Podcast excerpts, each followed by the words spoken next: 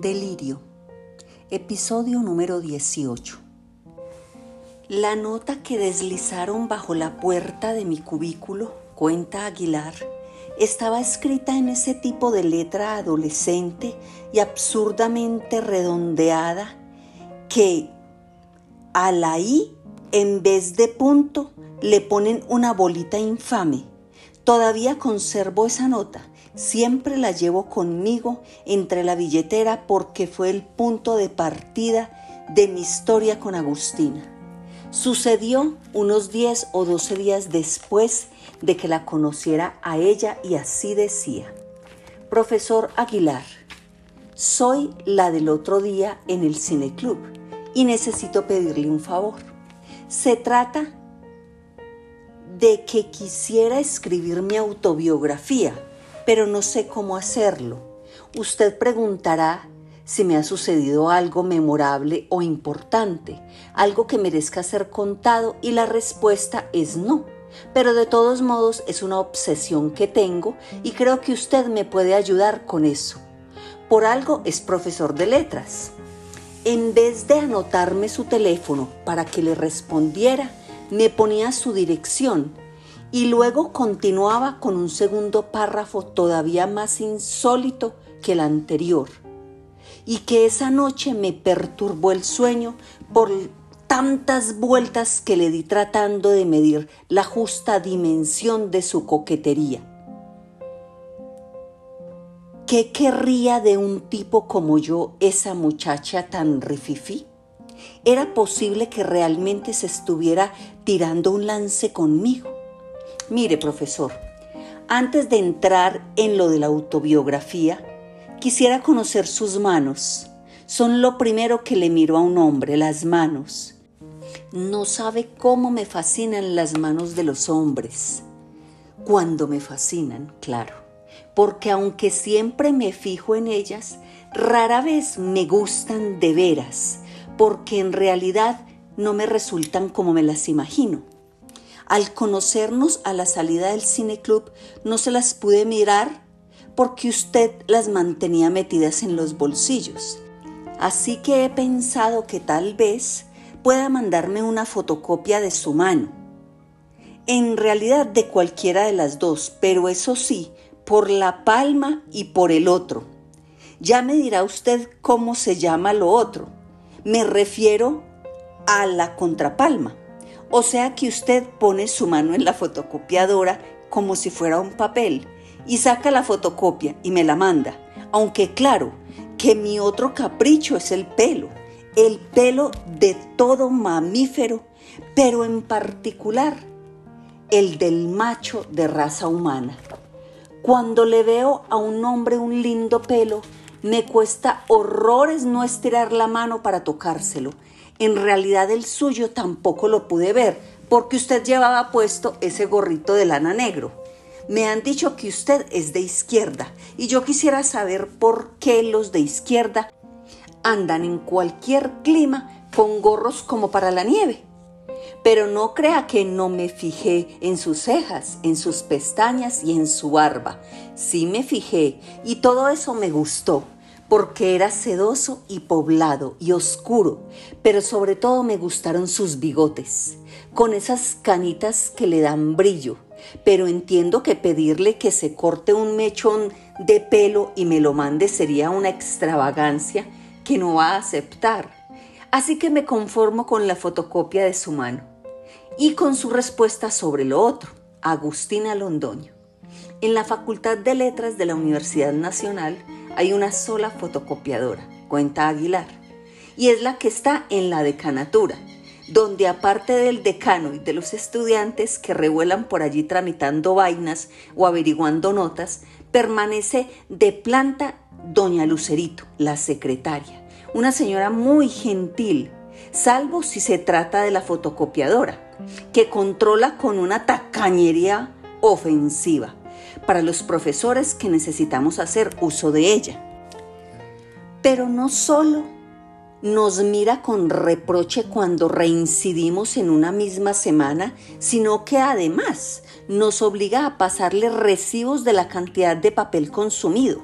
Así que Aguilar no veía cómo escapar a la mirada de toda esa gente para poder fotocopiarse la mano. Salí de mi cubículo y caminé hacia la decanatura con paso firme y resolución absoluta de lograrlo, dispuesto a trompearme con el decano o con la propia Lucerito, o incluso a pasar por orate ante mis estudiantes si era necesario para conquistar a esa dama que me imponía tan peculiares hazañas. Dice Aguilar que se reía solo de las cosas que un tipo ya canoso y cuarentón puede terminar haciendo escondidas. Culminé la proeza manipulando botones con la derecha mientras me retrataba la izquierda por la palma y por el dorso, o contrapalma, para usar el término de esa extraña criatura que se llamaba Agustina. Y metí las dos fotocopias entre un sobre junto con una respuesta negativa con respecto a mi colaboración en su autobiografía explicándole que si se llamaba auto y no biografía a secas, se debía precisamente porque era uno mismo y no otro quien debía escribirla. Y para cerrar me la jugué toda poniéndole una cita para el domingo siguiente, en la glorieta de las hortensias del Parque de la Independencia a las diez y media de la mañana donde la esperé desde las 10 y 20 hasta las 11 pasadas convencido de que perdía miserablemente el tiempo porque no había ni la menor posibilidad de que llegara. Y sin embargo, cuando yo estaba a punto de marcharme, efectivamente llegó y me traía de regalo unas palomitas de maíz que nos sentamos a compartir en un banco y que terminó comiéndose ella sola mientras yo le explicaba cómo era el seminario que estaba dictando sobre las teorías de la novela de Gramsci, Lukács y Gottman. Y luego me mostró lo que había hecho con esas fotocopias de mi mano izquierda que le había mandado y aquello me hizo reír porque me pareció un atentado flagrante contra mi meollo volteriano racionalista. Agustina había hecho una reproducción reducida y la había convertido en una estampita reversible, palma por un lado, dorso por el otro, y laminada en plástico. La llamó la mano que toca. Me contó, y es benefactora. Se la di por la calle a uno de esos laminadores ambulantes que si te descuidas te laminan hasta el apellido. Y mira, me la dejó perfecta. La llevo entre la billetera y es mi amuleto. Y ahora estaban quietos Aguilar y la tía Sofi en la esquina de la sala donde Agustina los mantenía rinconados al grito de ¡Atrás, cerdos! Y había en todo aquello algo aterrador, reconoce él, algo demoníaco, mientras Agustina se dedicaba a quitarnos los muebles y objetos que estaban de nuestro lado para pasarlos al suyo, aprovechamos para hablar un poco de la bomba. La tía Sophie me contó que por la ventana había visto cómo se levantaba sobre la ciudad un hongo de humo de unos 200 metros de alto y cuando le averigüé si Agustina la había afectado mucho, me contó que tras despertarse con el cimbronazo, se había levantado muy exaltada diciendo que esa era la señal. ¿La señal de qué, niña? La señal de que debo prepararme para la llegada de mi padre. ¿Quieres que te ayude? le preguntó cautelosa la tía Sophie. Si quiere ayudarme, lárguese ya mismo de esta casa. La línea imaginaria que seccionaba el apartamento en dos se fue estabilizando y ya no fluctuaba tanto. A Aguilar y a la tía Sophie se les fue asignado ese rincón que no tenía acceso a la puerta de salida ni al teléfono, el baño o la cocina y todo el resto, incluyendo el segundo piso fue tomado por Agustina con plenos derechos de exclusividad. No se sienten en el sofá, carajo, que es para mi padre y para mí. O a su corral. malditos, ese lado de allá es para los cerdos y este lado de acá es para nosotros. Y desde luego, ese nosotros se refería a su padre y a ella, a Clara Aguilar, porque del nosotros que había entre ella y yo ya no quedaba ni rastro. En eso mi sobrina es idéntica a su madre, dice la tía Sophie, siempre buscando el amor de Carlos Vicente, siempre perdonándolo, en vida y ahora también en muerte. Agustina nos tenía de verdad jodidos a nosotros los cerdos, dice Aguilar y se ríe. Hoy puede recordar el episodio con cierta ternura y reconocer que toda tragedia tiene su anverso jocoso. Nos tenía jodidos con eso de que no podíamos ni siquiera tomarnos un vaso de agua o llamar por teléfono. La tía Sophie se estaba impacientando y dijo que al costo que fuera iba a romper el cerco porque no aguantaba más las ganas de ir al baño. Así esta niña se encabrite, yo tengo que orinar, dijo y logró escabullirse y subir las escaleras en un intento por acceder al baño de arriba, dado que al otro hubiera sido imposible sin que la viera Agustina. Y unos minutos después bajó con una chalina para ella y una ruana para mí, porque ya nos caía encima la niebla helada que hacia las tres de la madrugada desciende todas las noches desde Monserrate Vi que la tía Sophie lograba colarse a la cocina y pensé, astuta ella, va a contrabandear algo de comida, recordando en ese momento que lo único que me había echado al estómago en las últimas horas era un par de mordiscos de la dona rosada de Anita. Qué bella Anita y qué dulce ella. Estaría dormida Anita, la del barrio Meisen pero no fue comida lo que la tía Sophie sacó de la cocina para traer escondido entre el bolsillo, sino el radiecito de pilas para oír las noticias. ¿Qué habrá sido de toda esa pobre gente herida? preguntó la tía Sophie. Y aún no terminaba la frase cuando nos descubrió Agustina y nos arrebató la chalina y la ruana y nos apagó el radio. Sin embargo, alcanzamos a escuchar que Pablo Escobar reivindicaba el atentado. Fue una mera vuelta de tuerca la que me llevó de la gloria a la caída. Trata de convencer el Midas McAllister a Agustina. Empezó con un va y viene de chismes y secretos por los salones, los vestieres y los baños del aeróbics, uno de esos complots que se van hinchando bajo tierra hasta que hacen erupción y vuela mierda al zarzo. Y yo sospecho que el detonante fue una tal Alexandra, que tiene un físico de diosa y un ánimo muy destemplado. Pero no sé, en realidad no estoy seguro de que haya sido ella. Esta Alexandra lleva años asistiendo a mi aeróbics, para mantenerse en forma y al principio fue novia mía y tal. Ya te dije que las más bonitas se me meten en la cama y esta no fue la excepción, así que tuve con ella algo así como una fer. Pero me zafé rapidito porque como te digo, es una nena de cuerpo glorioso y mente infernal. Y pensándolo bien, tal vez sea paranoico por parte mía echarle la culpa de lo que vino a ocurrirme tanto tiempo después. A la hora de la verdad, pudo haber sido cualquiera. Cualquiera pudo leer el espacio y traer el chisme hasta acá. Aunque es raro, Agustina mi linda, es bien raro que alguien de este lado de la ciudad repare en ese pasquín escandaloso y populachero, simplemente porque no es el perfil. Por lo general mi clientela cree que no hay que perder el tiempo con las malas noticias, y menos si son sobre gente que uno no conoce y si acaso se animan a leer pues leen el tiempo que les cuenta el paseo como a ellos les gusta oírlo. Pero quiso mi estrella nefasta que se abriera camino hasta el Aerobics Center, una noticia publicada en el espacio sobre la desaparición misteriosa de una enfermera.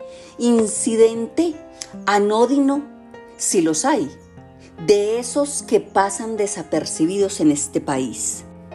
Porque si nadie protesta cuando roban y desmantelan un hospital entero, ¿quién se va a despelucar porque se refunda una sola enfermera?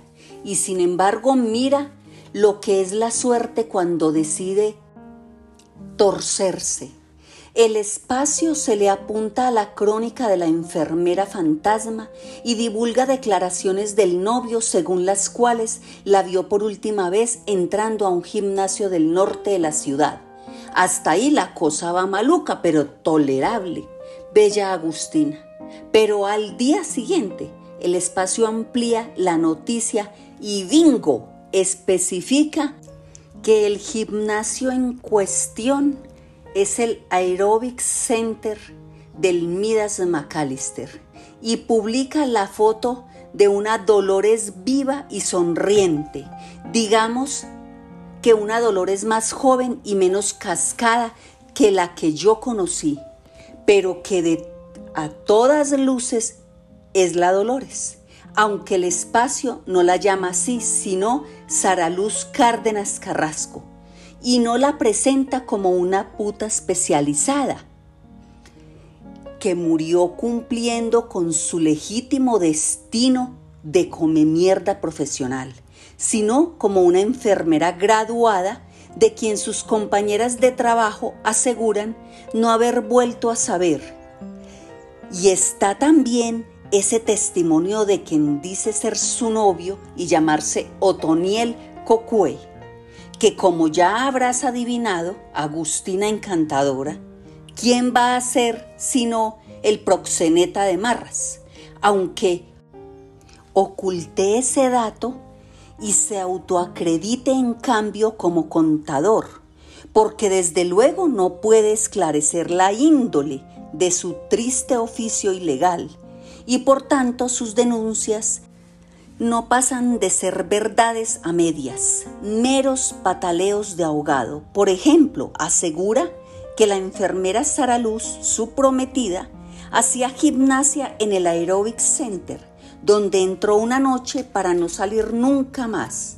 Pero de todo eso se enteran las de superrumba de las siete.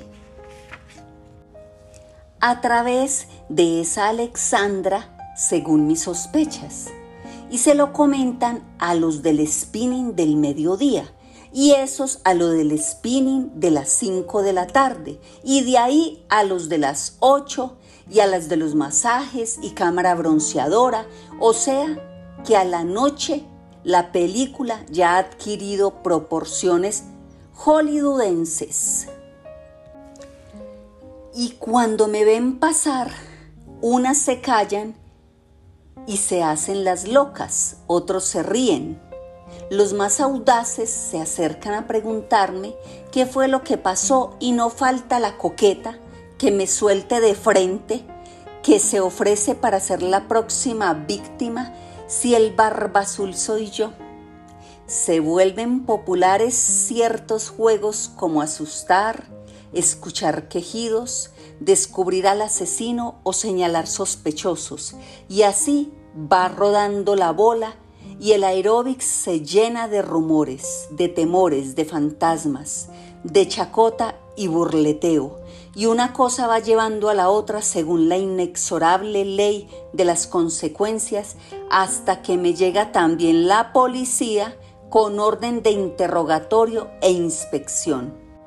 Pero como es de esperarse, mi linda niña pálida, ni encuentra nada ni yo suelto prenda.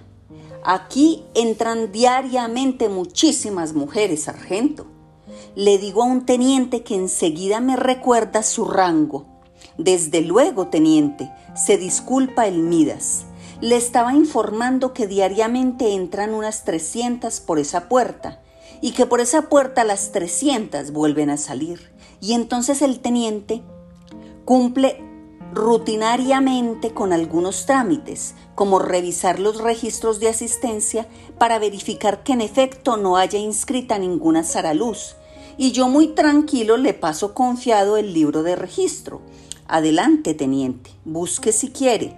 Y en este punto, prepárate, muñeca Agustina, porque la narración va a virar un poco más hacia lo surrealista.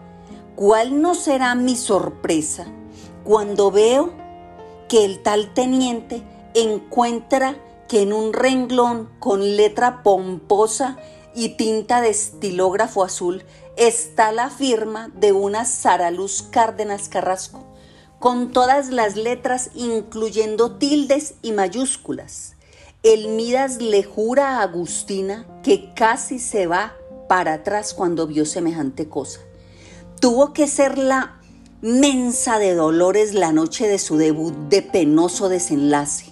La muy soqueta debió ver ese libro con las firmas de las asistentes a las clases y encontró muy guau o muy trendy echarse su firmita ella también. A fin de cuenta, ¿por qué no?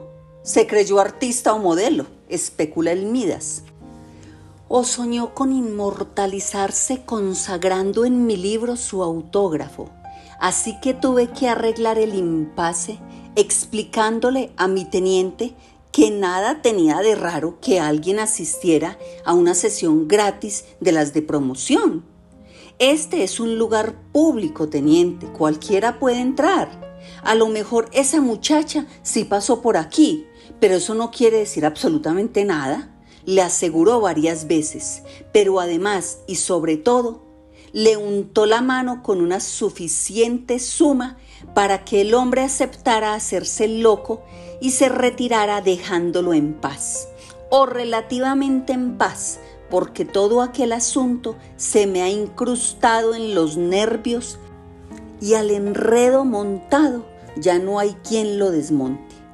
Y si no te cuento lo que sigue en detalle, Agustina Corazón, es porque al fin y al cabo no trajo para mí ni más repercusiones policiales o judiciales que esa visita protocolaria de inspección que terminó con el consabido soborno a la autoridad.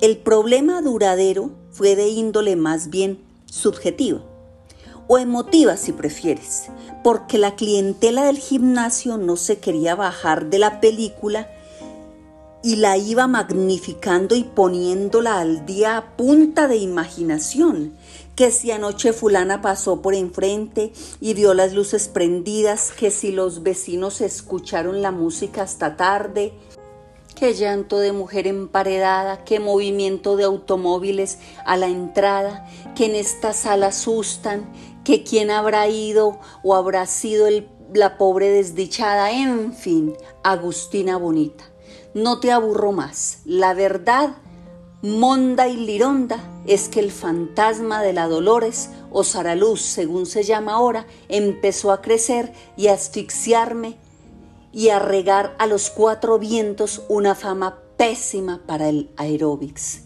Si hasta yo mismo, cada vez que me fumaba un bareto para relajarme un tris, me desbocaba en fantasías de lo más desagradables en las que mi propio gimnasio aparecía transformada en cámara inquisitorial y mis máquinas consentidas en potros de tortura y la dolores en la crucificada de la Nautilus 4200, qué vaina, pensaba yo, esta es la venganza de esa mujer.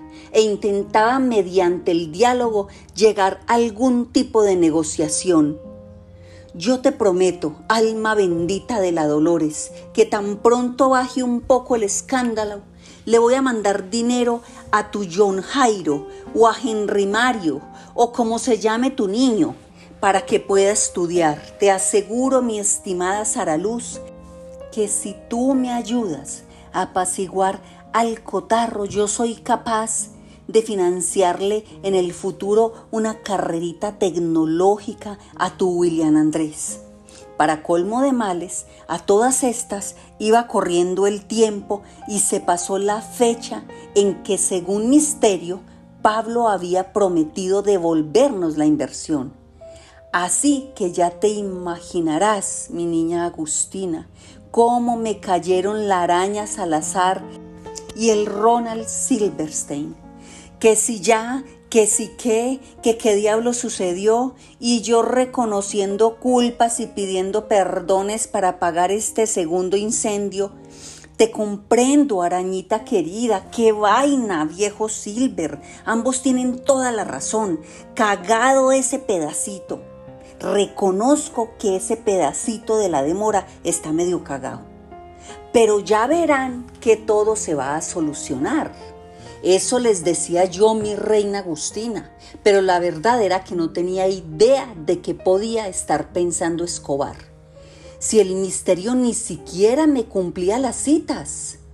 Horas de horas me pasaba yo esperándolo en el cementerio a ver si por fin aparecía con el dinerito, o con una parte del dinerito, o al menos con una explicación, pero nada. Pasaban los días y nada. Muévete, Midas, le ordenó la araña en tono perentorio. Busca a Pablo y déjale saber que la demorita nos tienen aprietos. Quédate tranquilo, viejo araña, que tan pronto aparezca su emisario le mando la queja.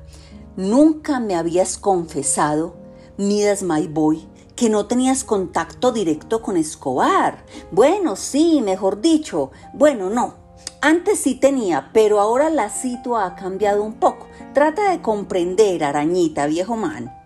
Esa semana nuestra cena de los jueves en la esplanade resultó de lo más estresante por esa razón.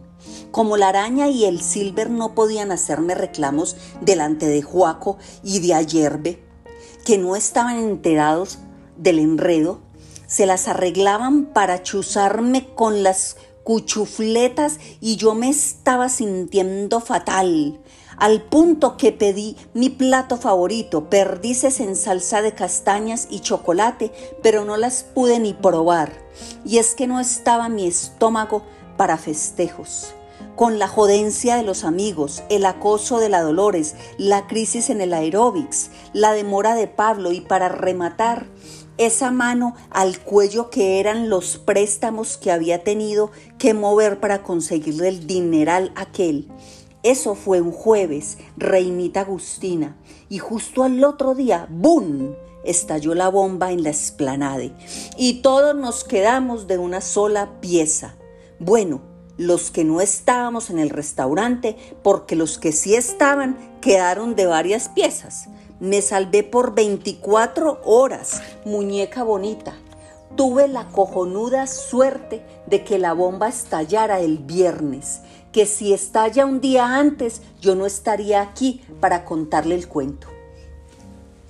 Aquello fue una descarga bravía y por los aires volaron comensales, cocineros, el franchute, y su cava de vinos espléndidas, las señoras del bolso de piel de cocodrilo y la piel del cocodrilo y hasta el gato. Y cuando Escobar reivindicó el atentado, todos se preguntaron qué motivos tendría para romper la tregua con la oligarquía bogotana clavando un bombazo bestial en un restaurante de ricos en plena zona residencial del norte. Unos decían que estaba fúrico y ensoberbecido porque le habían echado bolas negras en un club social, o porque la DEA lo estaba apretando, o por las amenazas de extradición, o por el veto de su nombre en las listas electorales, o porque el gobierno no cumplía los pactos que tenía con él, o todas las anteriores. El asunto fue que los del norte se echaron a temblar porque hasta ese momento habían creído que contra ellos no era la guerra de Pablo. Pero ahí estaban los muertos y los heridos y los escombros de la esplanade, para demostrar lo contrario. Lo que le pasa a Escobar intentaba yo explicarles, pero no les convenía entender es que se cansó del efecto balancín, que consiste en que con una mano recibimos su dinero y con la otra lo tratamos de matar. Y la araña, cual tábano sobre noble caballo, se mantenía toda hora encima de mí. Explícame esto, miditas hijo, ahora que Pablo se chifló. ¿Qué coños va a pasar con nuestra inversión? ¿Quién me responde a mí?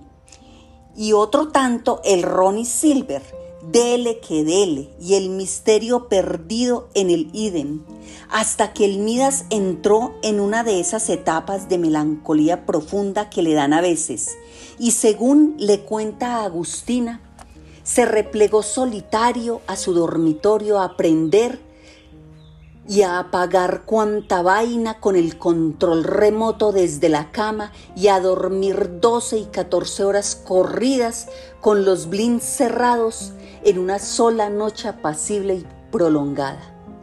Y ahí, a oscuras en mi cuarto, princesa Agustina, con el teléfono desenchufado, me dio por pensar en Pablo, por recordar el segundo y último encuentro que tuve con él que ya no fue en su hacienda Nápoles, ni tuvo garotas, ni jirafas, ni piscina olímpica, ni un cuerno, sino que aquello fue en una casa feucha que olía a madriguera de tigre criminal.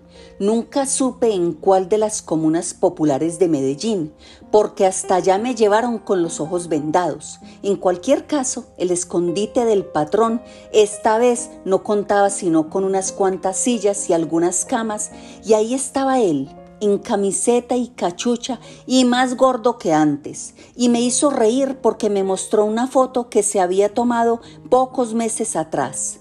¿A que no adivinas dónde, Agustina Bonita? Pues ni más ni menos que frente a la Casa Blanca en Washington, porque según me dijo, entraba y salía de los Estados Unidos cuando le daba la gana.